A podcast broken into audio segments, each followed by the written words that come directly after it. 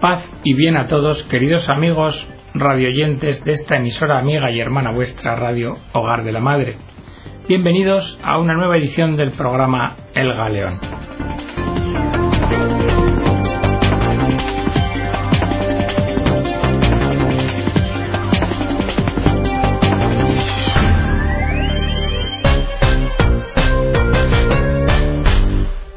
Y la de hoy va a volver a tratar el tema del matrimonio homosexual. Haremos referencia a las manifestaciones del cardenal Popar sobre la materia. Veremos también qué ocurre en el ámbito jurídico, qué resoluciones ha dictado el Tribunal Europeo de Derechos Humanos.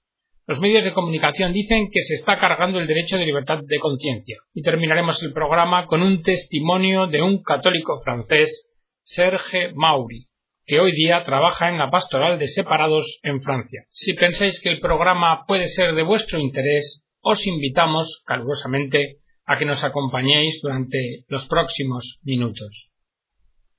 La Conferencia Episcopal Española, el día 8 de noviembre de 2012, al saberse que el Tribunal Constitucional español iba a resolver la constitucionalidad de esa aberración que es el matrimonio homosexual, dio una nota. Ante la trascendencia de este fallo, dijo la conferencia, recordamos brevemente la doctrina católica. Primero, la legislación actualmente vigente en España ha redefinido la figura jurídica del matrimonio, de tal modo que éste ha dejado de ser la unión de un hombre y una mujer y se ha transformado legalmente en la unión de dos ciudadanos cualesquiera, para los que ahora se reserva en exclusiva el nombre de cónyuges o de consortes. De esta manera se establece una insólita definición legal del matrimonio que excluye toda referencia a la diferencia entre el varón y la mujer. De suerte que los españoles han perdido así el derecho de ser reconocidos expresamente por la ley como esposo o esposa y han de inscribirse en el registro civil como cónyuge A y cónyuge B. Segundo, dice la conferencia que afirma con dolor que las leyes vigentes en España no reconozcan ni protejan el matrimonio en su especificidad. Por ello, convencidos de las consecuencias negativas que se derivan para el bien común, alzamos nuestra voz en pro del verdadero matrimonio y de su reconocimiento jurídico. Todos, recuerda la conferencia episcopal, desde el lugar que ocupamos en la sociedad, hemos de defender y promover el matrimonio y su adecuado tratamiento por las leyes. Se remite a la conferencia su documento que está en la página web La verdad del amor humano, orientaciones sobre la verdad del amor conyugal, la ideología de género y la legislación familiar, documento que se publicó el día 4 de julio. Dice la conferencia que no es su competencia hacer juicios sobre la pertinencia jurídica de las sentencias de tribunales, pero sí es su obligación ayudar a discernir acerca de lo justo y lo moral de las leyes. Y en este sentido, la conferencia reitera que la actual legislación española sobre el matrimonio, con independencia total de que sea conforme o no a la Constitución, es gravemente injusta, porque no reconoce ni protege la realidad del matrimonio en su especificidad. Por tanto, dice la conferencia, es urgente la modificación de la ley, con el fin de que sean reconocidos y protegidos los derechos de todos en lo que toca al matrimonio y a la familia. Pensemos, dice la conferencia, en particular, en el derecho de los niños y de los jóvenes a ser educados como esposas y esposos del futuro, en el derecho de los niños a disfrutar de un padre y una madre, en virtud de cuyo amor fiel y fecundo son llamados a la vida y acogidos en una familia estable. Pensemos en el derecho de quienes contraen matrimonio a ser reconocidos como esposo y esposa. Y lo cierto, dice la conferencia, es que ninguno de estos derechos es actualmente reconocido ni protegido por la ley. Termina la conferencia invocando a María Santísima para que cuide de las familias e interceda por los gobernantes, sobre quienes pesa el deber y a quienes compete el servicio de ordenar con justicia la vida social. Por otra parte, el cardenal Poupart ha manifestado que el matrimonio gay, el matrimonio homosexual, es una herida para la civilización. Mientras en París marchaba una imponente manifestación en contra del proyecto de ley del gobierno de Hollande, en la curia el cardenal Popar defendía las razones de la protesta. Popar que es emérito del Pontificio Consejo de la Cultura, explicó a Vatican Insider que lo que está sucediendo en estas horas en Francia no es sólo una reivindicación católica, es justo manifestarse en contra del matrimonio homosexual, porque lo que está siendo amenazado de verdad es la alteridad, la complementariedad de sexos en la que se basa la sociedad. Porque no sólo los católicos se oponen al proyecto legislativo matrimonio para todos, recuerda Popar. También participan en la manifestación otras muchas personas que no forman parte de la comunidad eclesial, como el exministro socialista de la familia en la época de Mitterrand, o la esposa de Lionel Jospin, y muchísimos no creyentes e incluso homosexuales declarados, porque todos ellos comparten la misma postura antropológica del mundo católico, lo que demuestra que, como nos enseñó el beato John Henry Newman, la Iglesia, al defender a la cultura católica, salvaguarda a la cultura tout court. No es ninguna casualidad que el líder de la Iglesia francesa, el cardenal André Vingt-Trois, el gran rabino de París, Gilles Berheim, y el líder del Consejo Islámico, Mohamed Moasawi, se unieran para rechazar el proyecto del gobierno, dice Popard. Los que proponen el matrimonio homosexual hablan abiertamente de un cambio de civilización, pero lo cierto es que los que votaron por Hollande en las últimas elecciones no votaron un cambio de civilización. Se preguntó al cardenal si el laicismo prevalece sobre el bien común, a lo que contestó que se menosprecia el valor de la unión entre un hombre y una mujer, de la que surge el concepto de familia, base de la sociedad. Si se destruye el fundamento de la familia, célula constitutiva de la sociedad, se va en contra del bien común. Como ha recordado Benedicto XVI, si hasta ahora habíamos visto como causa de la crisis de la familia un malentendido de lo que es la libertad humana, ahora queda claro que lo que aquí está en juego es la visión del ser mismo, de lo que significa ser verdaderamente hombre. Y ante esto, nosotros los católicos no podemos permanecer callados ni en silencio, porque se está destruyendo la sociedad mediante una nueva concepción de la sexualidad que conlleva una revolución antropológica apoyada en la ideología de género. Pero de esta forma, dijo Popard, el hombre niega la propia naturaleza y decide que no la ha recibido como un hecho preconstituido, sino que es él mismo quien la crea. Con estas afirmaciones, el cardenal Popard estaba haciendo alusión a la Marcha para Todos, que así se denominó a la manifestación a la que acudieron un millón de franceses en París para defender el auténtico matrimonio, el matrimonio de verdad, el único matrimonio. Ante esta marcha o manifestación, el dirigente sindical José Zubenel manifestó que nunca había visto un evento tan importante. Y es que una multitud enorme, con cientos de autobuses, trenes y coches, llegó a la capital desde todo el país para defender la familia. La movilización fue tan grande que la Prefectura de Policía de París había pedido tres manifestaciones separadas. Esta manifestación se desarrolló sin ningún incidente, en un ambiente de serena alegría que sorprendió a los medios de comunicación, y vimos marchar al lado de los cristianos franceses a musulmanes, judíos y a personas no creyentes. En las pancartas se podían leer frases como los papás y las mamás a las calles descendemos y el matrimonio defendemos. O papá y mamá, no hay nada mejor para un niño. O todos nacemos de un hombre y de una mujer. O también ni progenitor A ni progenitor B, papá y mamá. Catherine Bierlin, miembro del comité organizador, señaló a ACI Prensa que la manifestación fue como un tsunami se sentía algo poderoso, dijo, una fuerte determinación de todos. El sentimiento era de alegría y de júbilo, combinada con una sensación de gran fuerza. También los socialistas, algunos estuvieron en la manifestación y se manifestaron con algunos gritos de regresa Jospin. Todos se han vuelto locos. Había grupos que portaban el Código Civil francés, y lo alzaban en protesta, como símbolo de respeto a sus derechos fundamentales señalados por la legislación nacional. Y un grupo de jóvenes mujeres, que se vistió como revolucionarias francesas, mostraban letreros donde se leía No toquéis mi código civil. Lo cierto es que en numerosas ocasiones el Santo Padre se ha referido a la familia, y lo hizo también el día 30 de diciembre, antes del rezo del Ángelus. donde reflexionó sobre la fiesta de la Sagrada Familia. Y el Papa destacó entonces que la preocupación de María y de José por Jesús era la misma de cada padre que educa a su hijo, que lo introduce en la vida y en la comprensión de la realidad. Porque lo que hoy es necesario es una especial oración al Señor por todas las familias del mundo. Y así el Santo Padre pidió que, imitando a la Sagrada Familia de Nazaret, los padres se preocupen seriamente por el crecimiento y la educación de sus propios hijos, sin olvidar jamás que la fe es un don precioso que hay que alimentar en los propios hijos, también, por supuesto, con el ejemplo personal.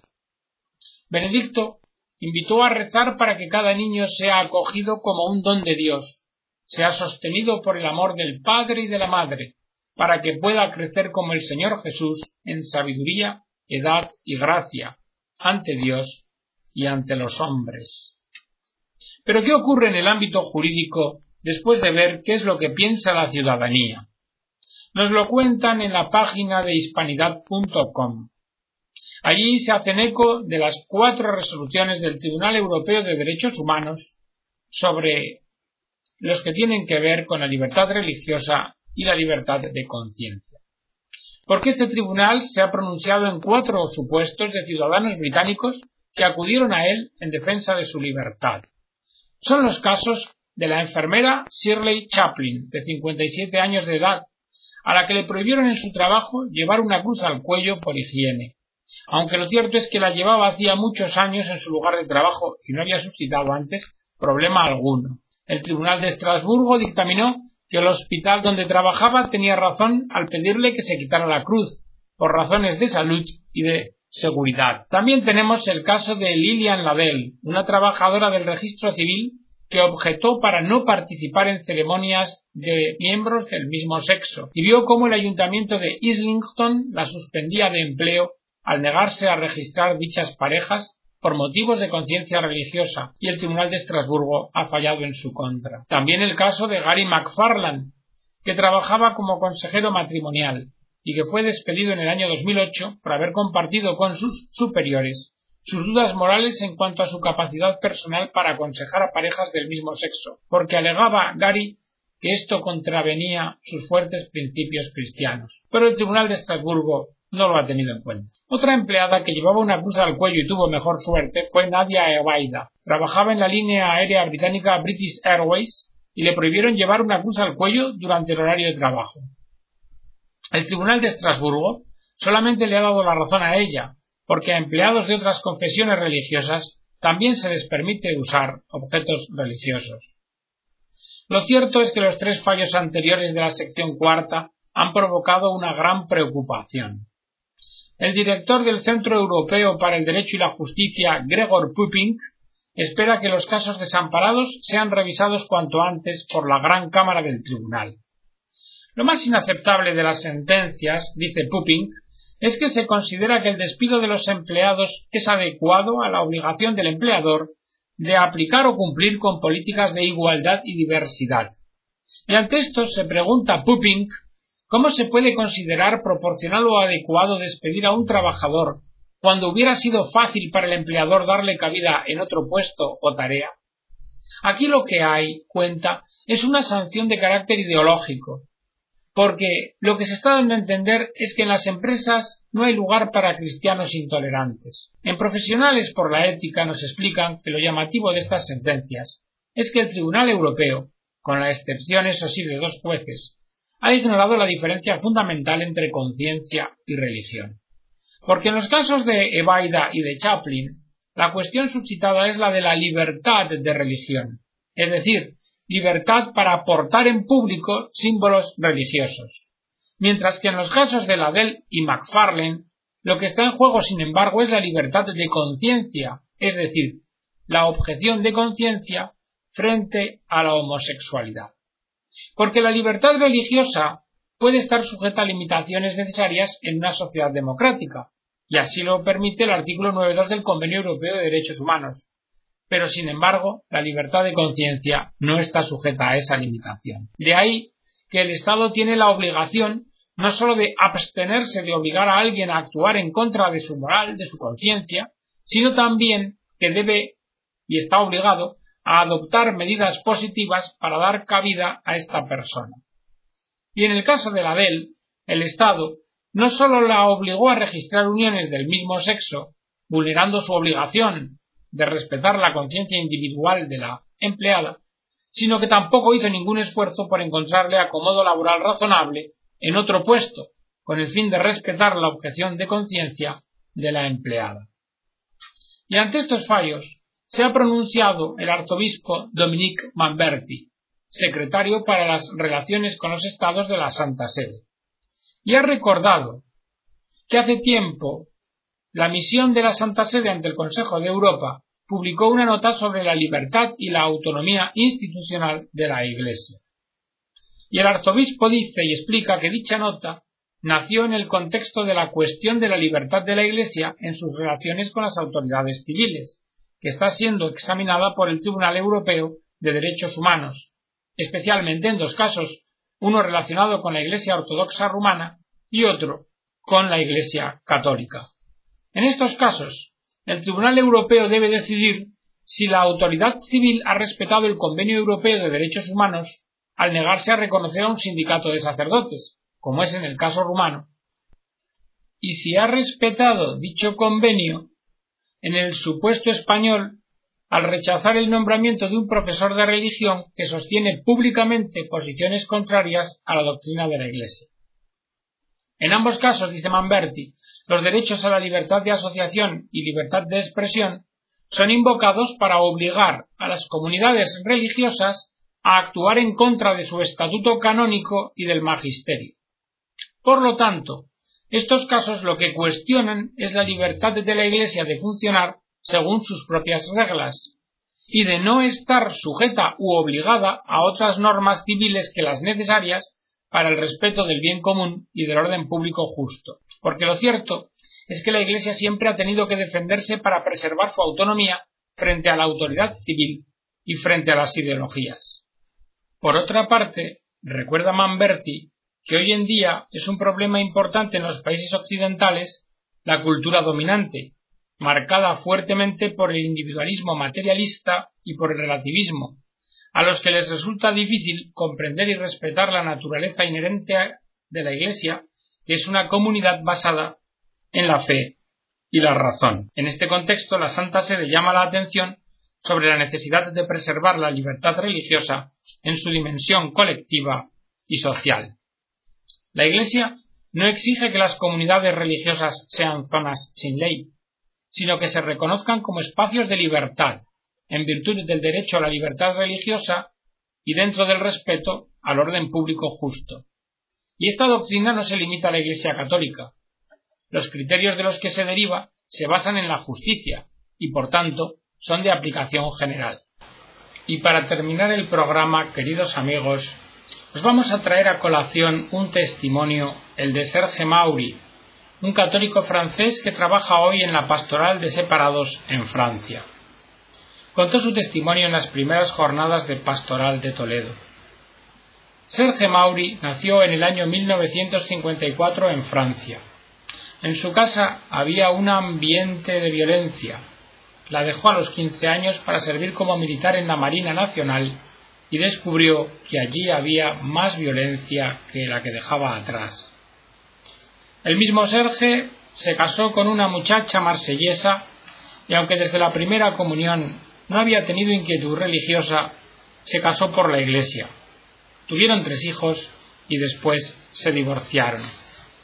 En cuanto a su divorcio, nos cuenta cómo es la vida del marino y de muchos militares. Dice Serge, estás cuatro o cinco meses fuera de casa y tu mujer la lleva, atiende a los hijos, impone su ritmo. Luego llegas para unos meses. Como eres militar, quieres que todo funcione a ese ritmo. Das órdenes, quieres que se te obedezca y entras en conflicto con tu mujer y los hábitos de la casa. Y en pocos meses te has de volver a marchar. Lo cierto es que dejé a mi mujer y el ejército y emigré a una zona costera canadiense. Allí me eché una novia canadiense y abrimos un restaurante que fracasó. Además, tenía problemas con el alcohol desde hacía 15 años y me di cuenta que no era capaz de conservar una mujer por mucho tiempo y me marché con otra. Aunque recuerdo, cuenta Serge, que estaba comiendo una vez con un ingeniero de 35 años y salió el tema de la religión. Yo desde la primera comunión ya no había hecho nada religioso. Y aquel hombre, el ingeniero, me dijo que era católico practicante y que nunca se había acostado con una mujer, y que no pensaba hacerlo con ninguna hasta que no conociese a aquella que Dios quería para él como su esposa. A mí esto me pareció incomprensible. Pero una noche sucedió algo. Estando solo en mi habitación oí una voz, al oído. ¿Quién eres tú para burlarte? ¿Cómo puedes compararte con ese hombre que domina su sexualidad? Y ya no pude dormir. Pasé varias noches inquieto, caí en depresión, llegué a ir al psicólogo. Y la voz proseguía por las noches. ¿Quién eres tú, Serge? ¿Qué has hecho en tu vida sino sembrar desesperación? Así que un día que me encontraba muy hundido, entré en una iglesia que estaba abierta y vacía. Me senté y le dije a Dios, Dios, ya no puedo más. Si existes, ayúdame. Un día me percaté de que mi casera Aline salía muchas noches a las dos de la madrugada. No sabía a dónde iba, pero era raro, porque con el frío y la nieve en Canadá era muy incómodo. Así que al final le pregunté ¿Dónde vas esas horas, Aline? Me contestó a la adoración nocturna. Así que le volví a preguntar ¿Y qué es eso?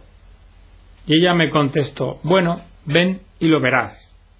Así que la acompañé una noche, y pasó algo insólito. Miré al altar donde todos miraban, donde estaba la luz. Yo era aficionado a la fotografía, y no vi pan.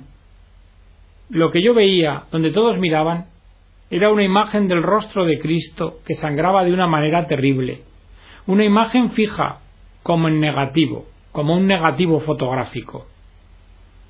Yo en aquel tiempo no sabía nada de doctrina de la Iglesia ni de adoración eucarística. Así que le dije, oye Aline, no veo la utilidad de venir aquí a las tres de la madrugada a adorar un negativo fotográfico en medio de algo que brilla.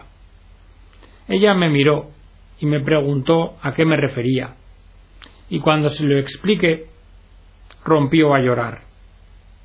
Al día siguiente regresé con Aline a la adoración y hablamos. Y entonces comprendí que lo que me había pasado era algo especial, que Dios me había hablado. De esta forma empecé a cambiar. Y un par de años después me incorporé a un grupo de oración de separados y divorciados Muchas personas venían solo a la primera reunión, otros perseveraban. Yo escuchaba a mujeres dando testimonio en el grupo, hablando de su sufrimiento al ser abandonadas o heridas, y así entendí cómo yo había dañado a mis mujeres y a mis hijos. Un año después, mi primera novia canadiense, Denise, empezó a acudir conmigo a la oración, y mi director espiritual nos dijo Salta a la vista que os seguís amando, pero ni es correcto ni es bueno que viváis juntos. Mi director espiritual rezaba por nosotros, y al final me dijo escribe a Marsella y pide que reexaminen tu caso para ver si el matrimonio en verdad fue nulo. En pocos meses llegó la contestación del Tribunal Canónico de Marsella, donde ratificaban y denegaban la nulidad. Pero el director espiritual estaba convencido y me dijo, mira, Dios no quiere que seáis como hermano y hermana en una comunidad. Ve a Francia y habla con el juez del tribunal. A mí me pareció absurdo, pero lo hice.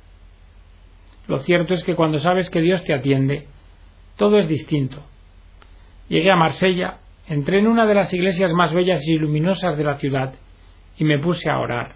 Después marché al tribunal y me entrevisté con el juez. Era un cura manco y de cara antipática. Y me dijo No sé por qué se ha molestado usted en venir. Su expediente ya lo examinamos y su matrimonio no es nulo. Le contesté He venido porque me lo pidió mi director espiritual y le conté mi conversión. Pero él me dijo Yo soy de la vieja escuela y esas formas de encontrar a Dios no me convencen. No sabía qué más añadir. Pero cuando iba a abrir la puerta, dispuesto a marcharme, creo que guiado por el Espíritu Santo, le dije Mire, Padre, lo mío con Dios es como lo de Saulo con el Señor. Solo Saulo vio a Dios y la luz, y solo Saulo oyó la voz del Señor. Las otras personas lo único que vieron fue que Saulo cambió. Entonces el juez me miró y me respondió Váyase, me comprometo a reexaminar su caso. Y al cabo de unas semanas la Iglesia dictaminó que mi primer matrimonio era nulo. Así me casé con Denise y hoy tenemos tres hijos de 13, 15 y 17 años y vivimos medio año en Canadá y medio en Francia. Ahora colaboramos con la pastoral para separados y divorciados de Toulon, porque los separados y divorciados quieren comulgar, pero sobre todo lo que veo es que quieren ser acogidos, y a veces una simple palabra es la que marca la diferencia. A estas personas hay que decirles que la Iglesia es su casa y que hay grupos de oración y de acogida para ellos. Mi experiencia, dice Serge, es que todo el que persevera en la oración, al final del túnel ve una luz, porque el Señor sigue haciendo milagros. Y con este testimonio, queridos amigos, terminamos la edición del programa de hoy, esperando que haya sido de vuestro agrado.